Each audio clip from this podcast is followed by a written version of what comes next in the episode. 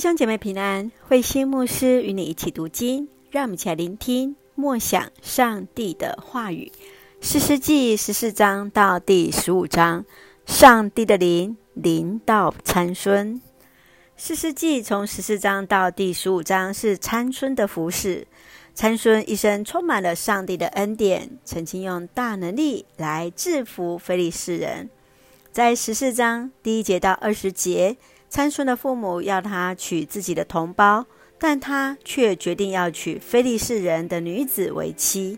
这是上帝的预备，上帝的灵与他同在，使他能够赤手空拳撕裂一只狮子，甚至之后还将死尸体内的蜂蜜给不知情的父母吃。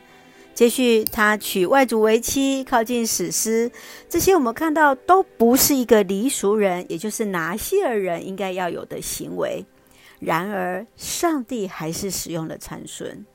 继续在十五章是描述参孙跟非利士人之间的关系，在第一节到第八节，参孙带着一只小山羊到非利士人的山区去找寻他离弃的妻子，却先毁坏了当地人的麦田，引发非利士人的愤怒，于是就伤害他的前妻跟家人。第九节到第二十节，以色列人担心非利士人来报复参孙的行为。因此，连忙把参孙绑起来送回去给非利士人。上帝的灵临在他身上，使他当场杀了千人。在此非利士人统治的时期，参孙做以色列的事师有二十年的时间。接续，让我们来看这段经文与思想。请我们来看第十四章十四节。参孙说：“食物出自使者。”甜蜜出自强者，他们想了三天都猜不出来。参孙所出的谜语，若不知道他的经历，是完全无法理解的。在这里的谜语，原来的意思是两节三拍的诗歌。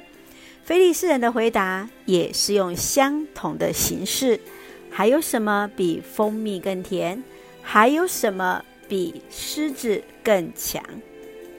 我们看到参孙被自己所爱的女子给背叛了，在这里显示出的是参孙在情感上的失败，这也是上帝的意思。因此，在这个地方，他又生气地击杀了三十个人。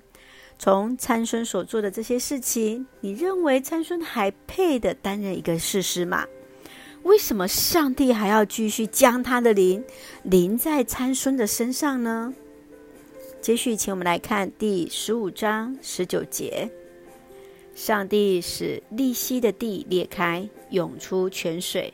他喝了以后，精神复原，活力充沛。因此，那水泉叫以哈格利，到今天还在利希。参孙在战胜非利士人之后，却因为没有水喝而来呼求上主。他不忘感谢上帝，因为他深知。是上帝使他大胜敌人，上帝的灵才是他力量最大的来源。因此，我们看见上帝就使地裂开，涌出泉水，参孙喝了就恢复了活力。你曾经像参孙在经历胜利之后，又面对身体的软弱吗？你要如何去经历上帝的同在，使用主所赐给你的能力？来为主服侍呢？愿主来恩待赐福我们，也纪念我们每位同工的服侍，让我们继续从上帝那里来支取力量。请我们一起来用十五章十四节作为我们的金句：上主的灵突然临到他，使他强壮。是的，今天我们要说，上主的灵临在我们身上，使我们强壮。让我们一起依靠神，乘着圣灵的风来飞翔吧。让我们用这段经文来作为我们的祷告。亲爱的天父上帝，感谢你所赐给我们一切的美好与恩典，求主赐下力量与勇气，使我们能够看见自己的软弱，并且战胜软弱，为主见证。愿主的灵时常临在我们当中，使我们看见主的道路，看见主的意念，使我们的生命时时充满你的同在，行在主的话语之中。